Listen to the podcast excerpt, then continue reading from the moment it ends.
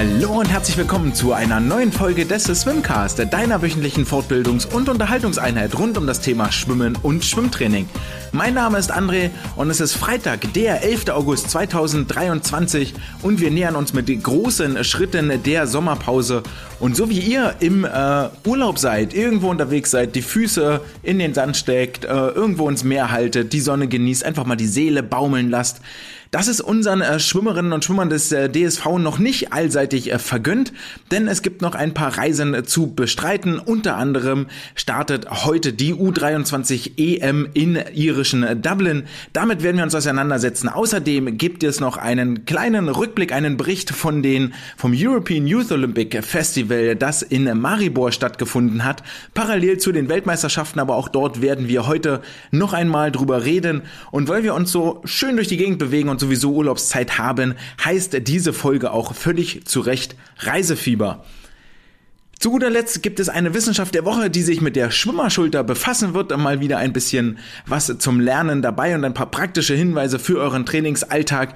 Wenn ihr mehr davon hören möchtet, mehr davon haben möchtet, dann folgt mir gerne auf den Social Media Kanälen, auf Instagram, auf Twitter, früher, also früher Twitter, jetzt heißt es anders.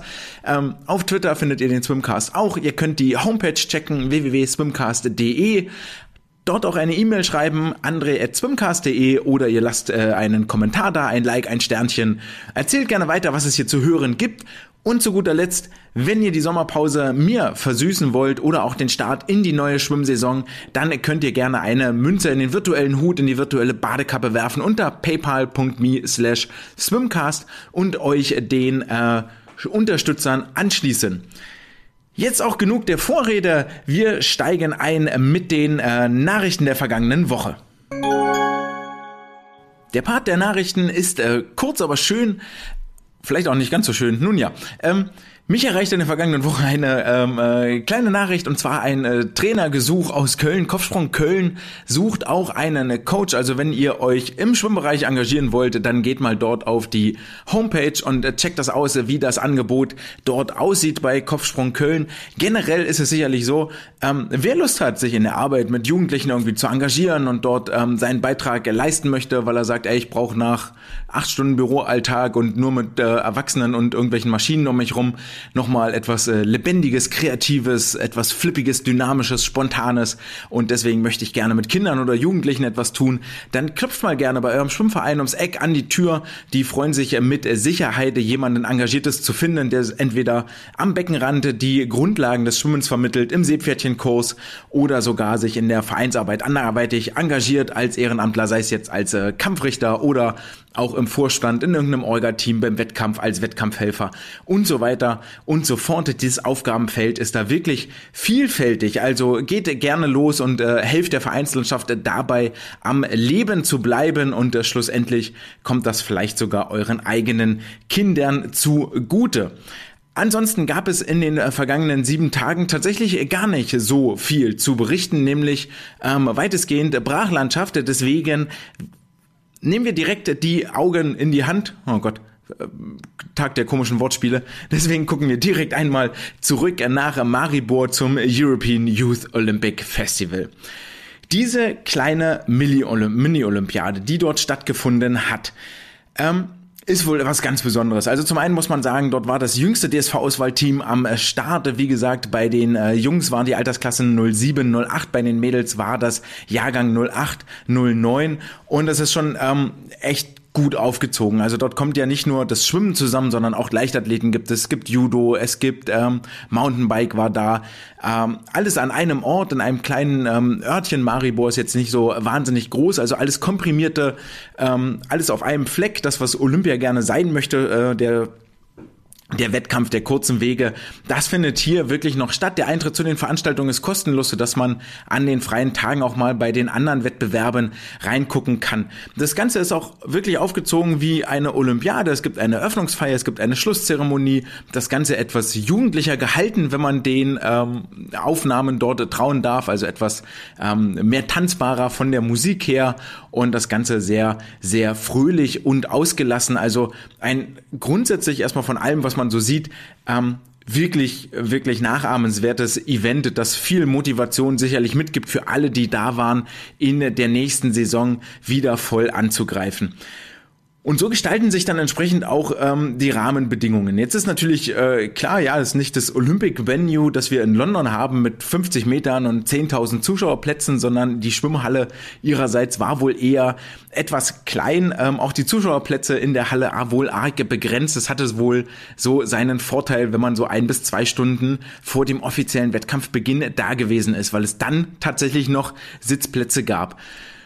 Dann muss man auch sagen, es ist dann natürlich slowenisches Ausland. Ja, das ist äh, dort ist es etwas etwas anders. Das Dinge, die ich ja gerne mal vorwerfe, wenn es so Weltmeisterschaften zum Beispiel im Fußball nach Südafrika vergeben werden, dass dann dort 80.000 äh, Zuschauer fassende Arenen gebaut werden, die vollumfänglich westlichen Standards entsprechen und eigentlich gar nichts mehr davon haben, weshalb man diese Wettbewerbe mit äh, macht. Dass es also früher auch dann auf einem etwas sandigen Platz ist, wo es etwas ausgetrocknet ist. Also man sich den fremden Gegebenheiten anpassen muss, sondern alles eher labormäßig gehalten ist.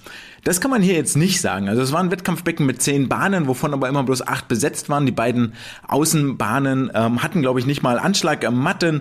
Dann gab es bloß auf einer Seite, nämlich auf der Startseite, auf der Wendenseite, nicht nur auf der Startseite, gab es dann auch ähm, die Olympiastartblöcke mit dem kleinen Fußtritt hinten drauf. Das war auf der Wendenseite gar nicht gegeben. Und zu allem Überfluss am zweiten Wettkampftag oder am dritten Wettkampftag, glaube ich, gab es dann noch schwere Unwetter in Slowenien. Die sind ja auch jetzt nochmal ganz, ganz akut geworden mit all den Überschwemmungen und was dort war. So schlimm war es nicht. Aber es hat gereicht, dass Bilder kursierten, wie es tatsächlich auf der Wendenseite in die Schwimmhalle hineinregnet. Und ähm, ja, damit muss man dann erstmal klarkommen, wenn man dort als 14, 15, 16-Jähriger vielleicht das erste Mal zu einem Auslandswettkampf mit dem Nationalteam unterwegs ist.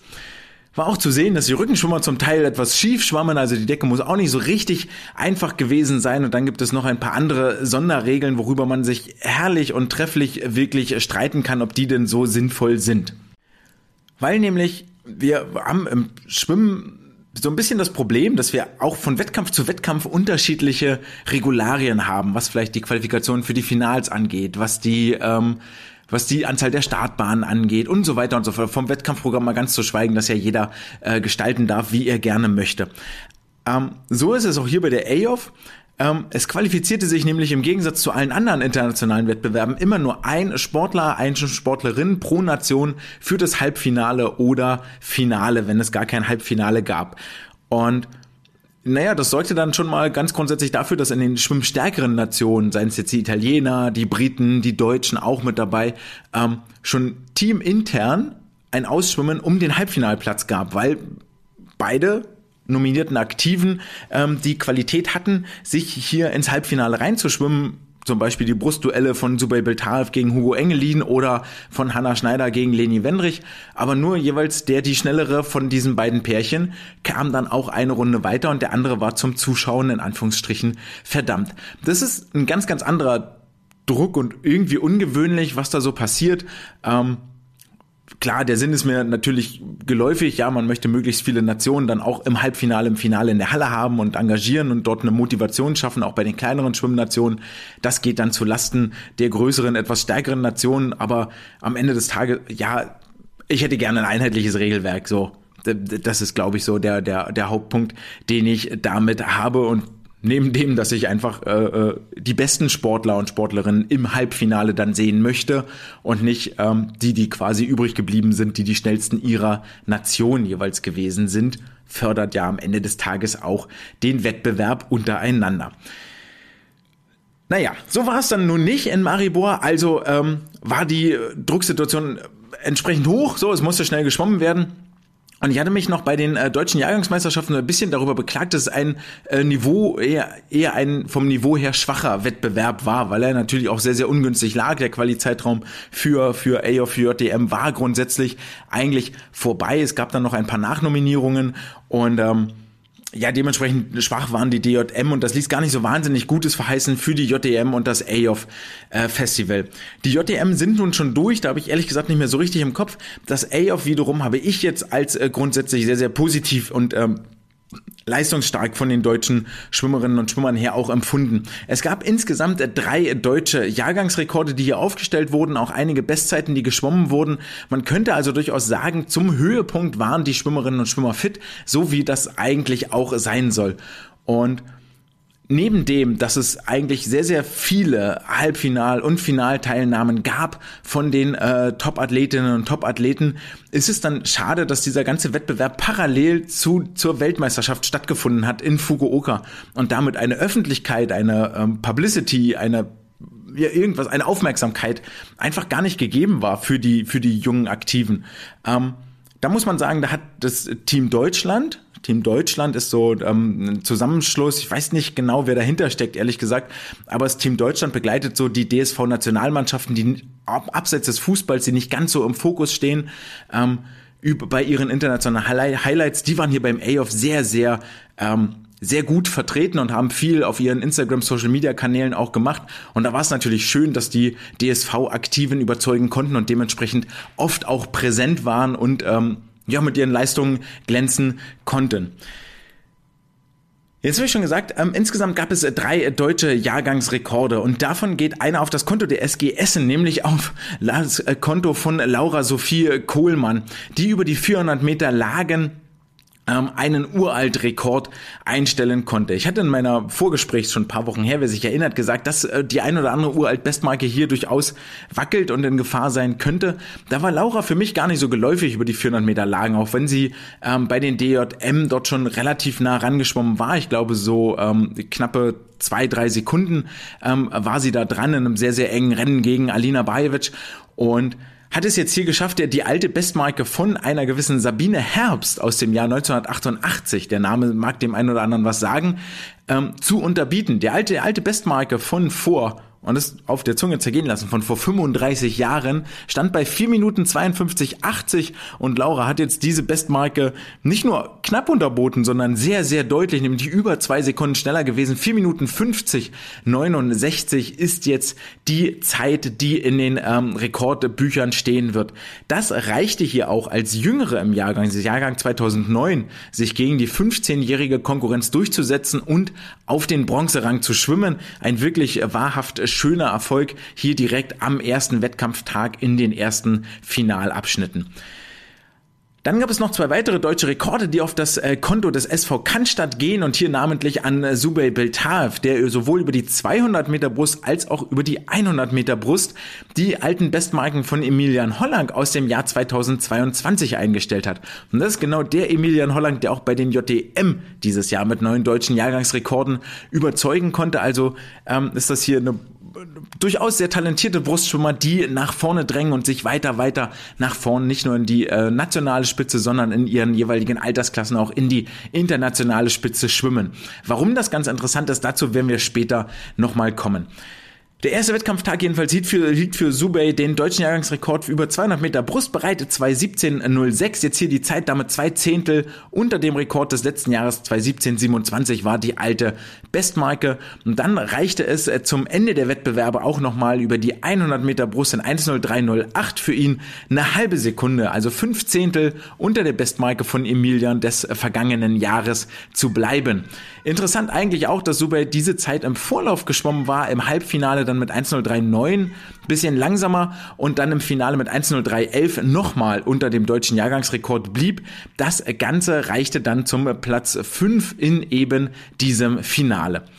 Doch es gab nicht nur Licht, es gab auch einiges an Schatten in Maribor. Und da, ähm, glaube ich, waren, sind zwei Sportler hervorzuheben, die sich mit Sicherheit deutlich, deutlich mehr versprochen hatten. Ähm, was ich spannend finde, ist, äh, die Sache, auch wenn ich gerade gesagt habe, ey, drei deutsche Jahrgangsrekorde, zahlreiche Bestzeiten, waren doch auch aufgrund der Anzahl der Schwimmerinnen und Schwimmer viele Starts dabei, die nicht mit Bestzeit geendet haben. Und eigentlich ist das das Ziel letztendlich, am Ende, am Saisonhöhepunkt, zum Ende der Saison hier so schnell zu sein wie noch nie in den zwölf Monaten oder sogar im Leben zuvor. Da müssen wir noch dran arbeiten, gilt im Prinzip das gleiche wie bei der JDM. Ähm, ist das jetzt nur ein Durchlaufwettkampf oder soll es wirklich das Highlight sein, wo die Sportler Motivation für die nächste Saison mit rausziehen? Das hängt natürlich auch davon ab, wie man das dann später ver verkauft und verarbeitet und aufbereitet mit den Aktiven. Da habe ich jetzt ähm, echt nicht im Bilde. Nichtsdestotrotz, denke ich mal, hatten sich, äh, und da müssen wir zwei Namen nennen, weil da tatsächlich mehr erwartet worden war, sowohl Leo Leverkus als auch Fiona Kufal ähm, ein besseres Meeting vorgestellt. Bei Fiona hatte das Ganze ähm, ganz klare ähm, Gründe, warum es bei ihr nicht so lief, wenn es überhaupt lief im Wasser, denn sie war über die meisten Einzelstrecken überhaupt nicht am Start, hat es hier und da mal in den Staffeln äh, versucht, schnell zu schwimmen und im Rahmen ihrer besten Möglichkeiten ihr Bestes gegeben. Aber ähm, eine Verletzung, eine hartnäckige Schulterverletzung, Schulterprobleme ließen einfach eine weitere Belastung nicht zu.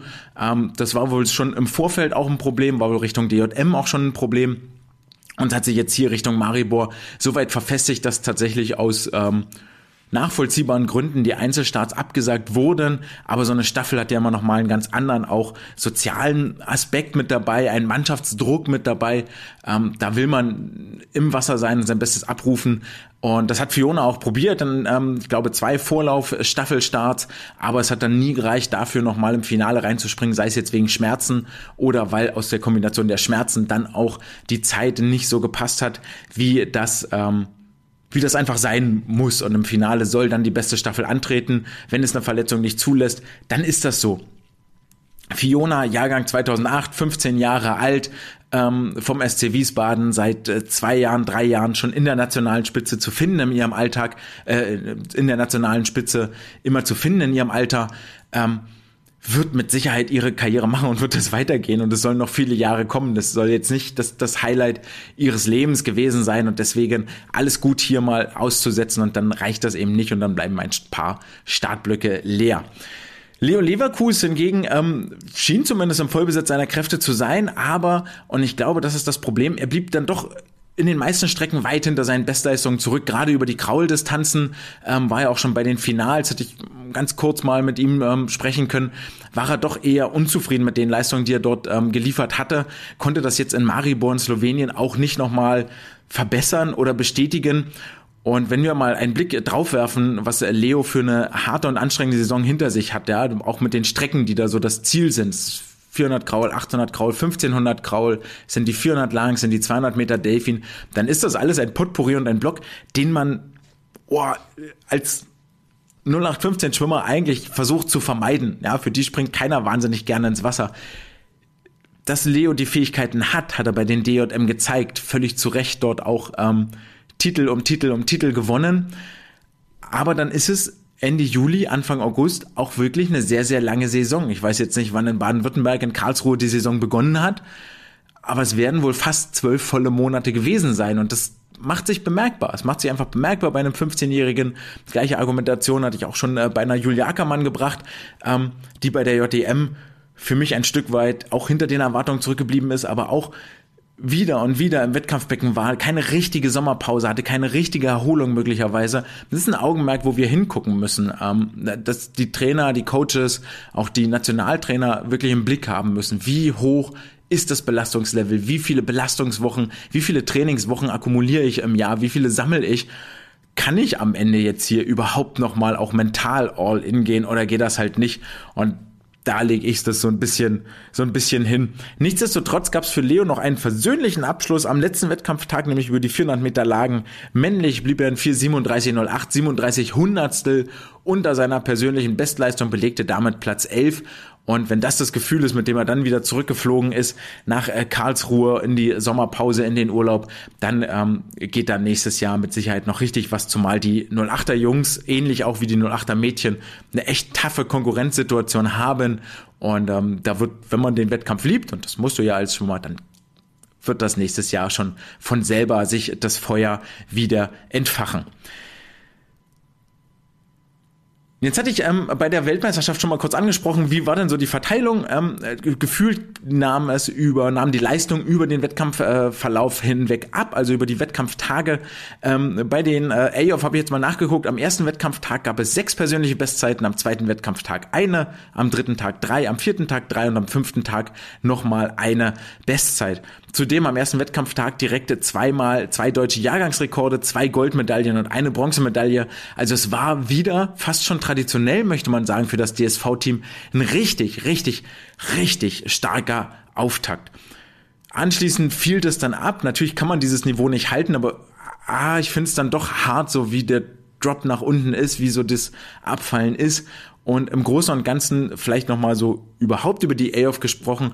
Was mir fehlte, und es war ja im Livestream zu verfolgen, waren wirklich Talent. Und ähm, wir hatten viele gute Leistungen im Wasser, wir hatten viele wahnsinnig schnelle Sportler im Wasser, auch so international. Ah, ist schon ein gutes Meeting. Ähm, aber jetzt so die Aktiven, wo man sagt, Mensch, der hat das gewisse Etwas, die rutscht übers Wasser, die greift es. Das sieht nicht angestrengt aus, das ist leicht, locker, flockig, es rutscht und rutscht und rutscht und die schwimmt sich so Meter um Meter weg. Ähm, das hat, das, das war sehr, sehr, sehr, sehr selten zu sehen. Und das ist aber das, worauf sich meiner Meinung nach eine Karriere fußt ähm, Rutschen, Gleiten, ähm, Gewinne mit Eleganz, gerade in diesem Alter, statt einfach nur stumpf mit Kraft. Das ist für einige Strecken Kraft und Dynamik braucht, das steht ja völlig außer Frage. Vor allen Dingen, je kürzer das wird. Und gerade auf den äh, etwas kürzeren Strecken hier in äh, Maribor hatte der DSV viele Erfolge zu feiern. Und nachdem wir jetzt so negativ waren, möchte ich wirklich mit einer High Note aufhören, also mit einem was Positiven, denn es gab ähm, zahlreiche Medaillen zu gewinnen. Insgesamt sammelten die DSV-Aktiven vier Titel. Äh, die Alina Bajevic über die 200 Meter Delfin in 2.11.83. Linda Roth gewann die 100 Meter Freistil, schwamm das erste Mal unter 56 Sekunden in 55,89, was für die nun 15-Jährige den neunten Platz in der offenen Klasse in Deutschland bedeutet, halbe Sekunde unter ihrer alten Bestzeit hier geblieben. Folgerichtig gewann sie auch noch die 200 Meter Freistil in 201,57, 1,3 Sekunden unter ihrer alten Bestzeit und damit Platz 11 in der deutschen Bestenliste. Dann war sie außerdem noch äh, Linda beteiligt im äh, Sieg der 400 Meter Lagenstaffel der Frauen. Hier schwamm Eva Zurbrücke die Rückenstrecke, Hanna Schneider die äh, Bruststrecke, Alina Bajevic die äh, Delfinstrecke und Linda Roth die äh, Kraulstrecke. 4 Minuten 10 für die Goldmedaille. Drei Vizetitel gab es auch. Einen für Alina über die 100 Meter Delfin 1.0025. Sie blieb damit neun Zehntel unter ihrer alten Bestzeit und wird sich vermutlich geärgert haben, denn das hieß die 1.0025, dass sie nur 23 Hundertstel über dem deutschen Jahrgangsrekord angeschlagen hatte. Normalerweise ist das gar nicht so eine große Erwähnung wert. Aber der Name, der hinter diesem 100 Meter Delfin-Rekord für die 14-Jährigen steht, das ist ein ganz, ganz, ganz großer in der deutschen Schwimmgeschichte, denn äh, dieser Rekord gehörte Franziska van Almsig und was aus ihr geworden ist, das äh, wissen wir sicherlich alle. Sowieso noch eine eigentlich ganz interessante Side Note zu Alina, wenn wir uns die äh, Pflichtzeiten für die Olympischen Spiele 2024 in Paris nämlich mal angucken, dann wird das eine sehr, sehr interessante Saison im nächsten Jahr. Wenn wir sagen, die Qualizeiten der Fina A-Cut bleibt da stehen, wo er jetzt ist, dann ist das eine 2.08.43 über die 200 Meter Delfin und Alina ist schon eine 2 Minuten 10 geschwommen in diesem Jahr. Da fehlen nur in Anführungsstrichen zwei Sekunden, was für eine 14-Jährige durchaus machbar ist aufzuholen, ohne dass ich jetzt sagen muss, sagen will, das muss sie schaffen, auf gar keinen Fall. Aber das wäre schon echt eine abgefahrene Geschichte und es wird uns im nächsten Jahr garantiert noch mit begleiten. Neben dem Vizetitel von Alina über die 100 Meter Delfin gab es noch die Silbermedaille für Linda Roth über die 200 Meter Lagen 215,91. Hier eigentlich interessant, dass sie sowohl im Vorlauf als auch im Halbfinale noch eine 219 geschwommen war und dann im Finale auf einmal 3,2 Sekunden unter ihrer Bestzeit blieb, 215,91, zeigte die Anzeigetafel. Das bedeutet Platz 7 in der offenen deutschen Bestenliste. Und es gab noch eine Silbermedaille für die 400 Meter Mixed Staffel Lagen mit Finn Jona Neuwirth, Neuwirth Subey Biltav über die Rücken- und Bruststrecke, Delfin Schwamm Alina und Kraul Linda Roth 337 53 für dieses Quartett. Und zum Abschluss gab es noch zwei Bronzemedaillen. Laura Sophie Kohlmann, 400 Meter Lagen, deutscher Jahrgangsrekord für 50,69. Glückwunsch nach Essen. Und die 4x100 Meter Freistilstaffel im Mixed äh, zusammengestellt mit Limaris Dix, Finjona Neuwirth, Jara Fey Riefstahl und Linda Roth 336,08.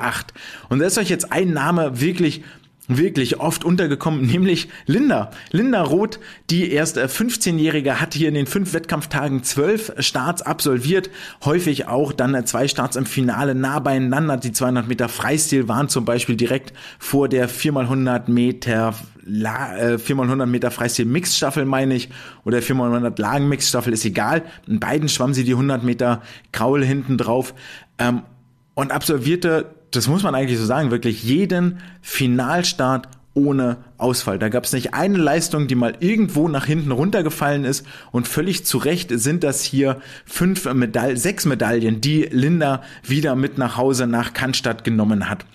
Generell muss man sagen, dass der SV Cannstatt hier eine wirklich gute Figur abgegeben hat, denn ohne Subey Biltav mit zwei deutschen Jahrgangsrekorden und seiner Beteiligung an einer Medaille in der Staffel sowie Linda Roth, die an sechs Medaillen für das DSV-Team an sechs von neun Medaillen beteiligt war, ähm, hätte es schon fast ein bisschen düster ausgesehen für das DSV-Team und das ist, also es freut mich, ähm, etwas, das sich abgezeichnet hat, dass dort unten in Stuttgart, Cannstatt, ein Stadtteil von Stuttgart, wir wissen das alle, ähm, dass dort unten in Stuttgart durchaus etwas Größeres entsteht im Nachwuchs, das von unten nach oben hochwächst, so wo im, im sta relativ starke ähm, Nachwuchsjahrgänge existieren, die jetzt hier erstmalig auf internationaler Bühne glänzen konnten und dieses auch getan haben. Das muss man auch erstmal hinkriegen und das war schon aller Ehren wert und auch hier bin ich gespannt, was da die Zukunft noch bringen wird. Also alles in allem allem war dieses Maribor, diese A-Off wirklich, glaube ich, eine, eine sehr, sehr motivierende Veranstaltung für die jungen Aktiven, wo viel Motivation für die nächste Saison rausgefallen ist. Herzlichen Glückwunsch an alle, die mit Bestzeiten, ähm, mit einem zufriedenen Lächeln, mit einem äh, Koffer voller Erinnerungen wieder zurück nach Deutschland fliegen konnten. Und die einen sind nach Deutschland zurückgeflogen, während die anderen sich äh, am 9. August auf den Weg gemacht haben aus Deutschland raus, nämlich ins irische Dublin. Nicht um dort etwa die äh, hiesige Pubkultur zu testen und sich ein bisschen äh, Guinness oben reinzustellen, sondern um äh, Teilnehmer bei der U23 EM zu sein. Und um diese U23 EM wurde ja leidenschaftlich diskutiert über Sinn, über Unsinn. Sollte man die jetzt teilnehmen? Oh, was ist das eigentlich? Entweder bist du international in der offenen Klasse präsent oder du bist es halt nicht, aber dann jetzt so ein U23-Event aus dem Boden zu stapfen, ist irgendwie auch ja, wem hilft das denn eigentlich so nach dem Motto? Also braucht die überhaupt jemand diese Europameisterschaft der Juni was, was ist es? Sind das Junioren? Schwierig, müsste man mal noch eine Formulierung finden. Es ist noch ein Highlight im Schwimmkalender eins, das nochmal Aufmerksamkeit zieht. Sind wir nicht irgendwo überfrachtet mit zu vielen Meisterschaften, mit zu vielen Wettbewerben? Gerade schon angesprochen, auch wie lang soll denn die Saison sein? Wir haben jetzt Mitte August, wir haben irgendwann im September angefangen. Ähm, was soll denn da jetzt noch gehen? Und ich verstehe all die Argumente, die dort fallen und sage trotzdem, das ist ein richtig richtig gute Erfindung des Europäischen Schwimmverbandes, der sich generell in meinen Augen, zumindest was die Außenwirkung angeht, in eine ganz gute Richtung bewegt. Denn was für uns heißt, wie lang ist denn die Saison, ähm, muss jetzt noch ein Highlight sein. Fragt mal die Schwimmerinnen, die den Weg nach Dublin angetreten haben. Fragt mal nach bei einer Leonie Mertens, bei Kelly Messel, Fabienne Wenske, Celine Rieder, Kim Hergle, Lara Seifert, Kylie Wilhelm, Ole Mats Eidam, Artem Selin, Sven Schwarz, Levin Peschlo, Cornelius Jahn, Cedric Büssing, Tobias Schulrath, Luis Schubert, Luis Dram. Ruft mal dort an und fragt die mal, ey, wie findest du das eigentlich jetzt so nach Dublin zu fliegen und U23 EM? Ist das nicht ein bisschen bisschen too much? Ist das nicht ein bisschen zu viel? Muss das denn sein? Also, das ist doch nicht, das ist doch nicht cool. Und dann werden die euch aber was erzählen am Telefon. Dann werden die euch aber mal die Hammelbeine langziehen und sagen sie mal, hackt's oder was? Hab hier internationales Highlight. Es geht um den Titel des U23 Europameisters. Ist mir egal, ob da U23 davor steht. Das Ding musst du erstmal gewinnen. Ich habe hier die Chance, ähm, Erfahrung zu sammeln gegen internationale Konkurrenz ähm, in einem relativ toughen, komprimierten Format. Es sind nur drei Wettkampftage, Freitag, Samstag, Sonntag. geht also am 11. los und ist am 13. zu Ende. Wirklich kurz und knapp für die Schwimmerinnen und Schwimmer. Und alle, die ich jetzt aufgezählt habe, sind in dieser Saison ohne internationales Highlight gewesen. Die waren nicht einmal auf einer internationalen Meisterschaft unterwegs. Das ist für alle, die ich gerade genannt habe, und es war eine ganze Reihe an Schwimmerinnen und Schwimmern, für die ist es das Highlight des Jahres, das absolute Event. Und fragt mal nach bei den Sportlern, die bei der Universiade jetzt waren in Chengdu. Henning Mühlleitner, Marius Zobel, Lukanik Armbruster, Bente Fischer, Leonie Kuhlmann und Hanna Küchler. Ähm, was das ausmachte, dort einfach wettkampfmäßig unterwegs zu sein, Bestleistung zu bringen, aber auch im Team unterwegs zu sein, mit anderen zu connecten, sich mit anderen zu vernetzen, ähm, in dieser Schwimmerbubble zu leben, zu atmen, unterwegs zu sein, zu sehen, was es, wie viele es dort eigentlich gibt, dass es nicht nur eine Weltmeisterschaft der Großen gibt, wo es dann vielleicht für einen Vorlauf aus, das sage ich jetzt bewusst mal despektierlich, wo es dann für einen Vorlauf ausreicht. Das ist das Highlight, das ist das Event. Und noch dazu ähm, vielleicht auch die Universiade noch mal beigezogen, hatte dort ähm, mit einigen gesprochen, die gesagt haben, ja, okay, wir haben jetzt nächste Saison Olympiasaison, vielleicht wäre eine Sommerpause auch ganz cool, aber Universiade, ey, sorry, das ist das Studentenevent im Sport schlechthin. Das ist die zweit, das zweitgrößte Sportevent nach den Olympischen Spielen, das stattfindet. Das lasse ich mir doch nicht entgehen für eine vielleicht Qualifikation für die Olympiade. Das mache ich mit. Weißt du, was ich da an Motivation und an, an Benefit mitnehme, einfach psychisch für die Stimmung. Und wenn die U23 eben genau das Gleiche liefert für alle, die dort mit unterwegs sind, ey, dann haben wir absolut gewonnen. Es sind nämlich genau die Aktiven, die dieses Jahr gar kein internationales Highlight hatten und nächstes Jahr dann aber äh, äh, bestehen sollen, die den Ablauf kennen sollen, wenn im Dezember vielleicht eine Kurzbahn-EM stattfindet in Bukarest, wenn es äh, nach Doha zu den Weltmeisterschaften geht, wenn es nach Paris zu den Olympischen Spielen geht vielleicht oder wenn es zu den Europameisterschaften geht. Da sollen die dann auf einmal überzeugen, nachdem sie zwei Jahre gar kein internationales Event hatten, wo es um Titel und Medaillen ging, wo es um wirklich Prestige ging. Das können wir nicht erwarten und deswegen ist es richtig, richtig gut. Und zu guter Letzt, wir alle kennen das aus unserer eigenen Erfahrung, aus unserer eigenen Karriere, sei es jetzt, dass wir das Zelt zusammenraffeln und zum Freibad-Abschlusswettkampf fahren, sei es, dass wir zum Dezember-Highlight-Wettkampf äh, fahren, weiß nicht, bei mir war es damals Christian-Schwimmfest Dresden, drei Tage, zwei Übernachtungen Jugendherberge, dann irgendwann im April vielleicht nochmal wohin und dann auch bei den norddeutschen, süddeutschen, deutschen Meisterschaften sind. Diese Wettkampffahrten mit unserer Trainingsgruppe waren das, wofür wir, wofür wir gelebt haben. Das war das, wo die besten Sachen rumkommen, die Trainingslager. Das sind die Geschichten, von denen wir noch Jahre später erzählen, die uns Jahre später noch zusammenschweißen. Nicht die Tatsache, dass ich jeden Abend da 16 Uhr am Beckenrand war und meine siebeneinhalb Kilometer gemacht habe, sondern dass, dass ich da unterwegs war. Und ich gönne das absolut jedem, der dort mit unterwegs war der sich jetzt hier qualifiziert hat. Und das war auch beileibe nicht einfach. Die Pflichtzeiten waren, waren schon tough, die musste man erstmal schwimmen. Ähm, und deswegen go for it, ab dafür. Drei Tage Schwimmsport, wir gucken uns das nochmal an ähm, und bieten all den Sportlern, die sonst gar kein internationales Highlight gehabt hätten, letzter Punkt dazu, ähm, einen Höhepunkt, etwas, wofür es sich zu trainieren lohnt. Der Fußball hat auch seine U21 WM und all die anderen Juniorenwettbewerbe. Und warum sagen wir im Schwimmen immer, hey, du, pass auf, war schön, warst jetzt bis jetzt Junioren-Europameisterschaft geschwommen, bist jetzt 18 Jahre alt, äh, ganz cool, schön, dass du dort äh, Dritte geworden bist oder Fünfte oder Sechster geworden bist. Ähm, jetzt geht's für dich in die offene Klasse und let's go gegen, gegen Sarah Sjöström, gegen Maggie McNeil, let's go, gib dort alles, wirst schon überleben. Das, also, schwierig, sind nicht viele, die diesen Sprung so einfach schaffen. Es gibt viele, die erstmal nach Erfolgen im Jugendbereich in der Erwachsenenklasse so einen Drop kriegen, zu tun haben, ins Finale zu kommen und mit dem Mental Break oder mit der, mit der Niederlage muss man auch erstmal klarkommen. Den Übergang hier jetzt einfach sanfter zu gestalten, macht auch total Sinn. Benefit, völlig klar, längerer Einsatz im Sport, das sind erreichbare Ziele. Ähm, so, und kommt noch mit dazu, dass jetzt hier bei der U23 EM Altersgrenzen sind relativ fix zwischen 19 und 23 Jahren, also Jahrgang 04 bis 00. Und wenn man das so hört, Jahrgang 00 ist 23, dann fühlt sich der ein oder andere möglicherweise sogar schon alt. Einzige Ausnahme, es darf ein Schwimmer pro Event, pro Nationalverband, darf bis zu 14 Jahre jung sein. Davon macht der DSV auch mit einer Nina Sandrine äh, Yazzi zum Beispiel Gebrauch, die er hier nominiert hat. Habe ich gerade nicht erwähnt, weil die hat ja schon ihren internationalen Einsatz. Ähm, Und jetzt geht's ja nicht bloß um die, die noch gar nicht international unterwegs waren und damit machen wir das Team jetzt vollständig. Einige Schwimmerinnen und Schwimmer können sich auch noch ein zweites Mal international beweisen und Erfahrung sammeln. An Erfahrung kann man ja nie genug haben, ja, sei es jetzt Wettkampfvorbereitung, Tapern. Wie komme ich vielleicht damit klar, relativ kurz nacheinander zwei so Highlights zu haben, auch mit ordentlich Reisezeit dazwischen? Ähm, kann ich nochmal Learnings mitnehmen? Wie bereite ich mich auf den Finalabschnitt vor? ETC.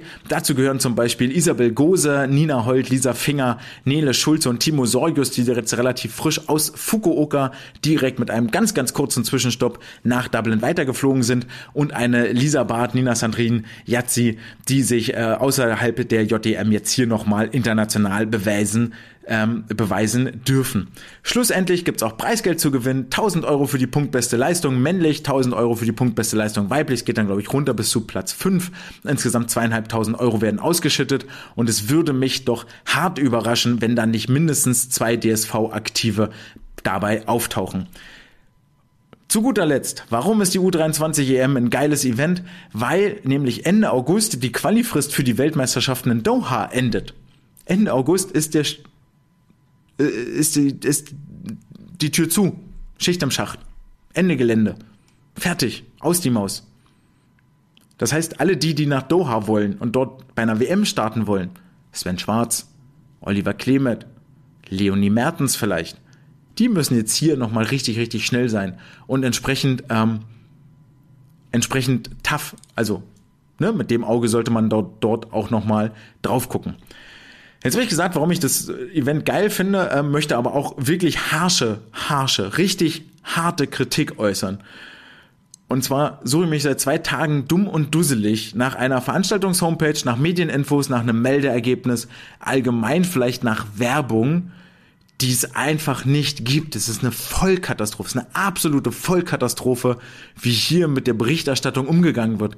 Ich erwarte, dass auf len.eu, auf der Homepage des Europäischen Schwimmverbandes, wenn ich dort nach U23 EM suche, dass ich dort eine Veranstaltungshomepage finde oder zumindest einen Artikel, der sagt, ey, hier ist der Link zur Veranstaltungshomepage, hier ist der Link zur Ergebnisseite, mindestens das. Ich brauche nicht jeden Tag fünf Artikel von, von Max Müller oder, oder wem auch immer, der dort gerade schwimmt und ein Interview gegeben hat. Das ist mir, das ist mir persönlich Wurst. Das macht auch total Sinn, mir ist es egal. Aber ich möchte wissen, wer tritt denn dort an? Wie ist die Konkurrenz? Wo kann ich das angucken? Und so weiter und so fort. Und es gibt interessantes Format. 50 Meter Freistil-Skins zum Beispiel am Samstag, bisschen von der ISL abgeguckt. Es gibt nur zwei Staffelwettbewerbe, was ich glaube ich gut finde. 4x100 Mixed Kraul und 4x100 Mixed Lagen. Und zudem ist internationale, also außereuropäische Konkurrenz mit dabei. Die USA sind mit der Nationalmannschaft dabei, die Südafrikaner sind mit dabei, unter anderem mit einem Matthew Sates, der sich nicht für die WM qualifiziert hat und hier jetzt auch vermutlich nochmal richtig, richtig schnell schwimmen will. Der DSV auch mit dabei. Ursprünglich waren mal 16 Aktive vorgesehen. Ähm, inzwischen hat sich das Ganze ein bisschen geändert, weil nämlich äh, der DSV gesagt hat, naja, 16 ist vielleicht ein bisschen wenig. Wir fliegen jetzt mit insgesamt 24 Aktiven hin. Von mir aus gern, außer dass es mehr Geld kostet, können wir davon nur profitieren und einen Benefit haben. Ähm, wie sind die, äh, ist die Zahl der, ähm, also 24 Aktive fliegen mit. So, kurzer Sprechdurchfall. 24 Aktive fliegen mit, die sich hier im Wettkampfbecken beweisen dürfen. Der DSV hat insgesamt 53 Einzelstarts habe ich wohl irgendwo einen übersehen, ist egal, äh, hat insgesamt 53 Einzelstarts, damit die meisten des äh, äh, aller Nationen, die teilnehmen. Mit 24 hat man auch die meisten Aktiven. Ich glaube, die Briten oder die Franzosen sind auch mit 24 Aktiven dort. Bei den Frauen wird einmal das komplette olympische Programm besetzt. Die 50 Meter Strecken lassen wir einfach aus. Wer braucht schon Sprinter? Niemand, richtig zumindest wenn man dem DSV glauben darf, egal, die ganzen olympischen Strecken sind besetzt, massives Übergewicht in Kraul. Und zwar haben wir auf den Kraulstrecken im Schnitt 2,8 aktive pro Strecke am Start. In Rücken ist es 0,7, in Brust 0,7, in Delfin 1,3 und in Lagen ist es genau eine aktive äh, pro angebotener Strecke. In Lagen natürlich 1,3 aktive pro angebotener Strecke. Ähm, wir haben drei Starts bei zwei Lagenstrecken, die es gibt, nämlich die 200 und die 400 Meter. Bei den Männern sieht das Ganze ein bisschen wilder aus. Ähm, da haben wir eine Riesenlücke beim Brustschwimmen. Und wir erinnern uns an, äh, keine Ahnung, 20 Minuten zurück. Ähm, da haben wir schon mal über die A-Off-Brustschwimmer und über die JDM-Brustschwimmer gesprochen, äh, die hoffentlich bald so ein U23-EM-Kandidaten sind. Ähm, und dann hier die Lücke jetzt mal füllen können. Wir haben oben die absolute Spitze mit Melvin und Lukas und dann kommen wir unten mit äh, Emilian und Hugo und äh, Subey. Und ich glaube, einen habe ich jetzt vergessen. Irgendeinen habe ich vergessen. Ist auch Jan Malte Gräfe, Finn Wendland, da gibt es noch ein paar, die auch schwimmen können. Ähm, genau, haben wir dann dort unten, aber so im Mittelbau äh, boah, sieht's echt nicht so dolle aus. Äh, deswegen kein einziger Bruststart auf der Männerseite. Dafür haben wir die 50 Delfin besetzt durch Tobi Schulrath. Die Hamburger hatten sich ja mal irgendwann Sprinttraining auf die Fahnen geschrieben. Sind wir mal gespannt, wie die beiden Hamburger Aktiven, Tobi Schulrath, Cornelius Jahn, mit in Dublin unterwegs, zusammen mit ihrem Coach Tobi Müller, Alexander Kreisel auch mit dabei, die, wie die sich hier schlagen werden. Ähm, ja, etwas über zwei Starts äh, pro äh, Strecke in Kraul, einer in Rücken, 1,3 in Delfin, zwei in Lagen normale Verteilung, das Übergewicht nicht ganz so stark bei den Kraulstrecken, wie wir das bei den Frauen haben.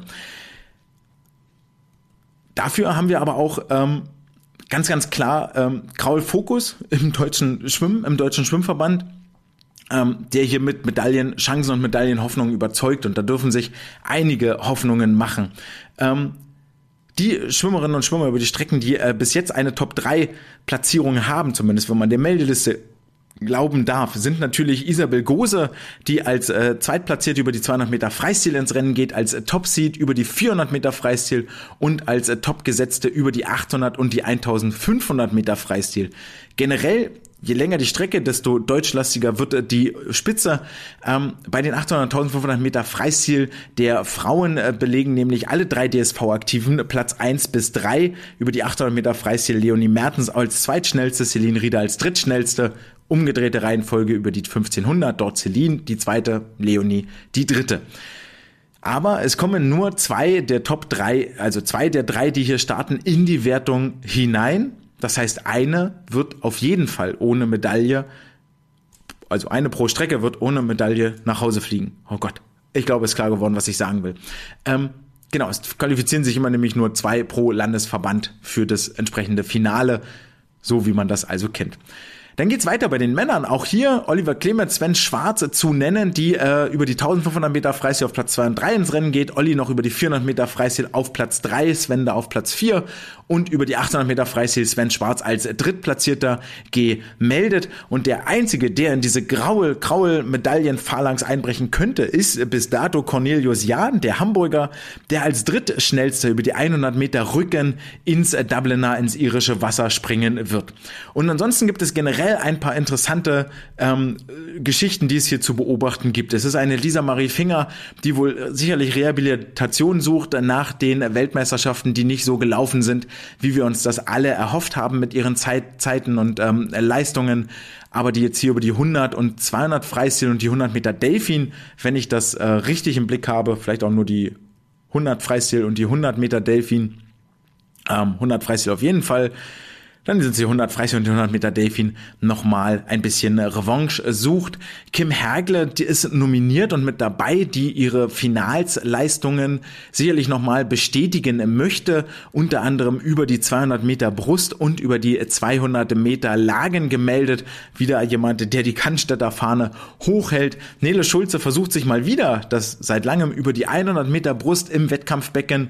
Und dann ist es äh, auch Kelly Messel, die auf der Damenseite noch unbedingt zu nennen nennen ist, die nach überstandener OP jetzt hier ihr Saison-Highlight hat. Sie war bei den Finals noch nicht ganz oben auf ihrem Top-Game, auf ihrem A-Game. Das war aber alles so geplant, hatte mir äh, ihr Trainer dort vor Ort äh, berichtet und will jetzt hier in Dublin überzeugen. Und das ist genau die Frage, was geht eigentlich? Eine Sache kann sie schon mal abhaken, das 400 Meter Lagenfinale hat sie nämlich safe. Dort sind äh, traurigerweise nur sieben Aktive gemeldet und die schnellsten zehn erreichen das Finale nicht wie sonst nur die schnellsten acht, sondern hier die schnellsten zehn. Also da kann äh, Kelly schon mal einen Haken dahinter setzen. Ein Vorlauf, ein Finale ist ihr eigentlich schon mal sicher und nicht mehr zu nehmen. Und dann dürfen wir gespannt sein, ob es auch über die 200 Meter Lagen für den Finaleinzug reichen wird. Dann gibt es noch eine Einbürgerung. Das ist ein interessanter Name, äh, den man uns, den wir uns jetzt mal merken sollten. Vielleicht Kylie, Kylie, Kylie, Kylie, K-I-L-E-Y geschrieben. Kylie Wilhelm. Ähm, hat deutsche Großeltern, hat bis dato immer in Großbritannien trainiert und sich jetzt aber entschieden, Mensch, das deutsche, deutsche Staatsbürgerschaft äh, mit dem, äh, mit damit verbunden das äh, Startrecht für den DSV ist vielleicht gar nicht so schlecht. Vor allen Dingen deshalb, weil sie als Rückenschwimmerin hier an den Start geht. Jahrgang 2004, erst 19 Jahre alt, bei der SG Neukölln jetzt gelandet, die ja mit Lena Riedemann auch schon eine Rückenschwimmerin, die sich dazugeholt haben. Ähm, weiß jetzt nicht, ob Kaylee, Kylie ähm, in Großbritannien weiter trainiert oder tatsächlich auch ihren Trainingsstandort nach Deutschland, nach Berlin äh, verlegt. Aber hier kommt ein bisschen äh, Konkurrenz auf die Rückenstrecken und das kann nicht äh, schaden, denn Laura Riedemann war hier in den letzten Jahren allein auf weiter Flur, hat dort einen sehr, sehr guten Job gemacht. Aber fragt mal nach bei den Kraulschwimmern, Konkurrenz belebt bekanntlich das Geschäft. Und dann haben wir noch zwei Kraulsprinter mit dabei, Artem Selin, Ole Mats Eidam. Dürfen wir gespannt sein, wo wir da international so stehen. Ist ja im Moment ein brachliegendes Feld, gerade die 50 Meter Strecke und äh, Ole hat dort ja bei den Finals zu überzeugen gewusst. Artem noch aus seinen Jugendzeiten ist, glaube ich, bei den Junioren-Weltmeisterschaften dort mal Dritter geworden, hat Medaille gewonnen. Und dann sind es die beiden Lagenspezies, Louis Drum und Cedric Büssing, die aus den USA hier nach Dublin unter anderem angereist sind, um für den DSV an den Start zu gehen und international die Fahne hochzuhalten, nochmal Wettkampferfahrung und Wettkampflust zu, äh, Wettkampfluft zu schnuppern. Also es sind drei Tage wirklich vollgepacktes Programm. Es geht morgens immer los, 9.30 Uhr mit den Vorläufen und 18 Uhr sind dann die Finals. Jetzt fragt mich nicht, ob das irischer Zeit ist oder mitteleuropäischer Zeit. Wenn es irischer Zeit ist, ist bei uns also entsprechend eine Stunde später um 9.30 Uhr und um 19 Uhr, um dort auf dem Laufenden zu bleiben und wirklich äh, die richtigen Infos zu kriegen. Folgt mir gerne ähm, auf Instagram. Insta ist hier euer Link-Lieferant. Ähm, inzwischen wissen wir auch, es wird einen Livestream geben auf YouTube und in der LEN-App. Ja, die LEN hat eine App. Dort gibt es eine Meldeliste, die eingesehen werden kann. Noch kein Meldeergebnis oder irgendwas, zumindest stand Donnerstag 16 Uhr noch nicht. Naja, geht ja auch erst morgen früh in, äh, nicht mal, also sind ja noch länger als zwölf Stunden bis zum Wettkampfstart. Come on, so, was kann man denn eigentlich schon so alles erwarten? Jedenfalls nochmal ein schönes Highlight ähm, hier zum Ende und ich bin gespannt auf die äh, Wettbewerbe, die da kommen und wo sich die deutschen Schwimmerinnen und Schwimmer in der U23-Riege positionieren werden. Schaltet ein, wenn ihr könnt, je mehr Klicks, desto besser. Je mehr, desto besser gilt auch für das letzte Thema der Woche, nämlich die Wissenschaft der Woche. Man kann nie genug Wissen haben, also ab dafür. Die Wissenschaft der Woche hat äh, den wundervollen Namen Prevention of Shoulder Injuries in Swimmers. Und äh, das Ganze ist ein Paper von Graschanin und acht anderen äh, Forschenden aus Serbien, Indonesien und der Türkei veröffentlicht im Februar 2023 im International Journal of Academic Health and Medical Research.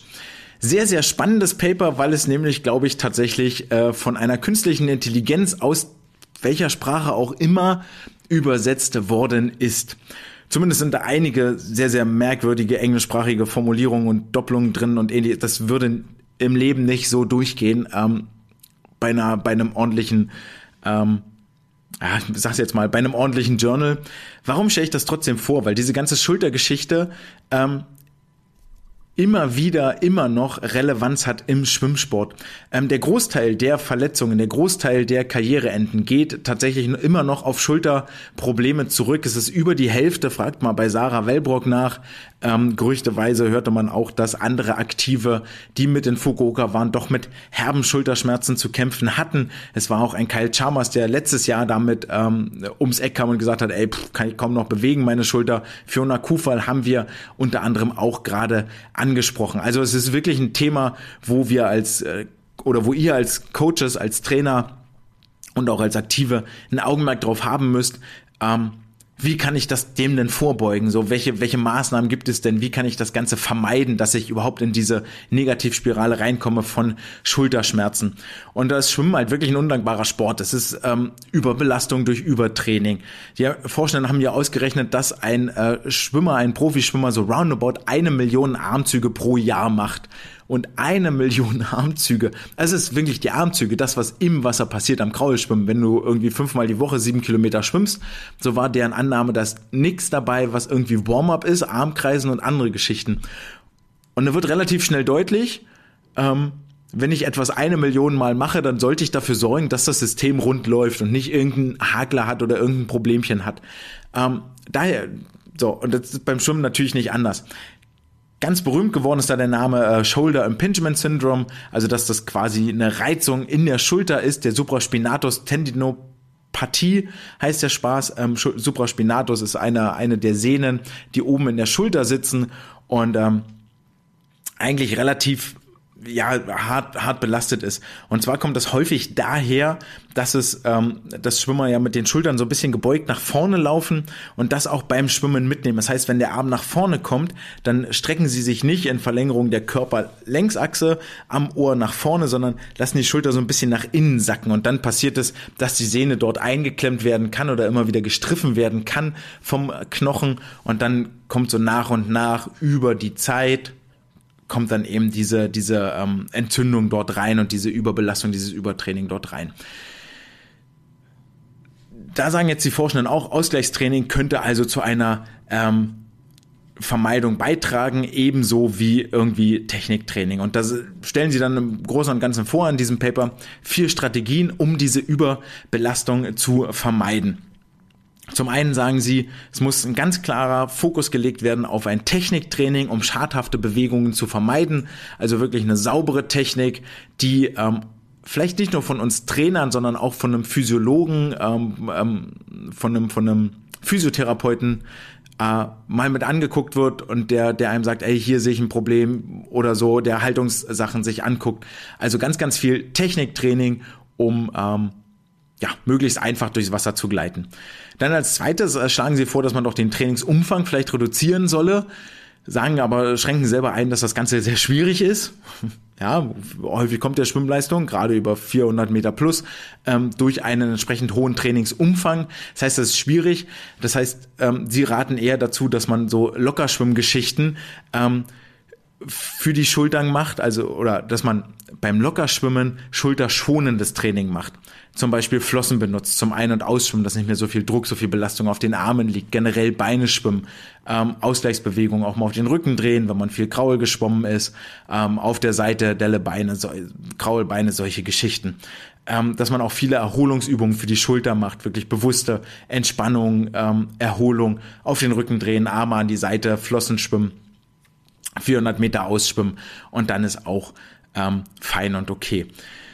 Als drittes sagen sie, ähm, zusammen mit äh, Experten, Athletiktrainern, Physiotherapeuten sollte ein regelmäßiges Screening gemacht werden hinsichtlich Flexibilität und Stärkung ähm, der Muskulatur, vor allen Dingen Stärkung, wenn eine Hypermobilität vorliegt. Also gibt ja zum Beispiel die Leute, die so den Ellbogen überstrecken können hyperflexibel sind, dass man dort muskulär entgegenwirkt, weil dieses Überstrecken ist auch nicht gut. Ähm, dass eben der das nicht passiert. Eine ähm, Beweglichkeit ist unabdingbar, damit der Arm nach vorne gestreckt werden kann, damit die Schulter einen ordentlichen Bewegungsradius hat. Und da sagen sie auch, also gibt es auch Untersuchungen, Paper, die sie zitieren, wo sie sagen, okay, die Sportler, die beweglicher waren im Schultergelenk, waren die, die am Ende des Tages über weniger Schulterprobleme auch geklagt haben. Deswegen regelmäßiges Screening, regelmäßiges Training der Flexibilität und Stärkung der entsprechenden Muskelgruppen. Ist dann auch der vierte und letzte Punkt Landtraining zur Stärkung der Schulterrotatoren und Stabilisation der Schulterblätter. Ähm, Sie sagen hier vor allen Dingen trainingsmethodisch sollte das so passieren, dass leichte Gewichte und viele Wiederholungen benutzt werden. Macht ja auch irgendwie Sinn, da ähm, ein Apparat nicht mit hohen Belastungen zu belasten, wenn er eh schon angespannt ist, sondern eher über eine, Freq über eine ähm, Wiederholung über eine Erhöhung der Wiederholungszahl zu kommen. Ähm, zudem auch das, was wir gerade schon angesprochen haben, Beweglichkeitstraining für eine zweckmäßige Range of Motion, also für einen zweckmäßigen Bewegungsradius. Sie nennen dann hier noch Beispielübungen. Die sagen mir jetzt nicht alle was. Klar, Training der Außenrotatoren mit dem Terraband, Armheben äh, mit ausgestrecktem Arm, ähm, Bucketlift nennen sie das aus, mit dem ausgestreckten Arm, ähm, Gewichte nach vorne heben, also aus der, aus der senkrechten, wenn der Arm nach unten hängt, dann Gewichte nach vorne, oben heben. Ähm, sie sagen Ball to the Wall. Ich denke mal, das wird so ein Medizinballstoßen sein. Solche Geschichten. Ähm, Rudern mit dem Terraband. Äh, ich habe das immer Kraularme genannt, also von übergebeugtes Terraband einklemmen und dann nur so nach hinten ziehen, wo man vielleicht ähm, mit den Schultern nochmal klarkommt oder auch ähm, generell im Sitzen, dass man ein bisschen vielleicht eher wie so Ruderpaddel, das wird wohl gemeint sein, wo man so Ruderpaddel hat ähm, oder ähm, Gibt's im Fitnessstudio. Also setz dich hin, hältst vor der Brust irgendwie das Gewicht fest und ziehst dann die Ellbogen nah am Körper nach hinten, quasi die Schulterblätter hinten auch zusammen, um dort den Bereich zwischen den Schulterblättern zu stärken. Das müsste der Trapezmuskel sein, wenn ich nicht völlig schief gewickelt bin. Ähm, und dann noch Liegestütz mit äh, leichten äh, Gewichten. Genau, und dann sagen sie, das sind so Beispielübungen, die so aus den Papern, die sie sich angeguckt haben, rausgefallen sind, die als Schulter Prehab, als Schulterprävention ähm, dienen können. Zu guter Letzt einfach mitgeben, Gesundheit ist wichtig für eine lange Karriere, nur wer ohne Schmerzen schwimmt, wird lange schwimmen, aber das muss man sich, glaube ich, schon immer mal wieder deutlich vor Augen halten. Ähm, und man kann eigentlich nicht zu früh mit der Prävention beginnen, also mit einem Muskelaufbau, mit einem Beweglichkeitsaufbau. Das ist äh, ein karrierebegleitendes Thema, was immer wieder eine Rolle spielen sollte und nie, nie, nie vernachlässigt werden sollte. Machen wir den Deckel drauf. Wissenschaft der Woche durch. Wir haben uns äh, das A of, äh, haben nochmal einen Blick zurückgeworfen nach Maribor, nach Slowenien, haben einen Blick vorausgeworfen nach äh, Dublin, nach Irland, wo am äh, Freitag um 9.30 Uhr Ortszeit, nehme ich mal an, 10.30 Uhr unserer Zeit, die U23 EM beginnt. Ähm, folgt dem Social Media Kanal, folgt Instagram, um dort die Links zu bekommen, wo ihr das Ganze angucken könnt. Nicht nur die Vorläufe, sondern auch die Finals. Nächste Woche werden wir uns dann ähm, nochmal über diese U23 EM unterhalten. Ähm, das ist dann auch die letzte Folge, bevor es für mich in die äh, Sommerpause geht. Und da werden wir dann vielleicht auch nochmal drüber sprechen, was uns in der kommenden Saison so erwartet, was hier so anliegt an Plänen und an Ideen, die wir dann in 2023, 2024 umsetzen wollen, um vielleicht etwas mehr Aufmerksamkeit auf die äh, Sportlerinnen und Sportler, auf den Schwimmsport allgemein zu lenken. Jetzt weiß ich, es ist gerade eine wilde Zeit. Die einen von euch sind gerade in Urlaub geflogen, haben gerade mit der äh, Schule aufgehört. Die anderen von euch sind schon am Ende ihrer Ferien. Die einen sind noch im Training, die anderen sind schon wieder im Training. Egal was ihr macht, macht es mit Freude, macht es mit Spaß, haltet euer Gesicht in die Sonne, tragt ein Lächeln im Gesicht, seid nett zu euren Mitmenschen. Ich freue mich, wenn wir uns nächste Woche hier an gleicher Stelle auf der gleichen Welle wieder hören. Es war mir eine Freude, euch zu unterhalten. Das war's für heute. Ciao.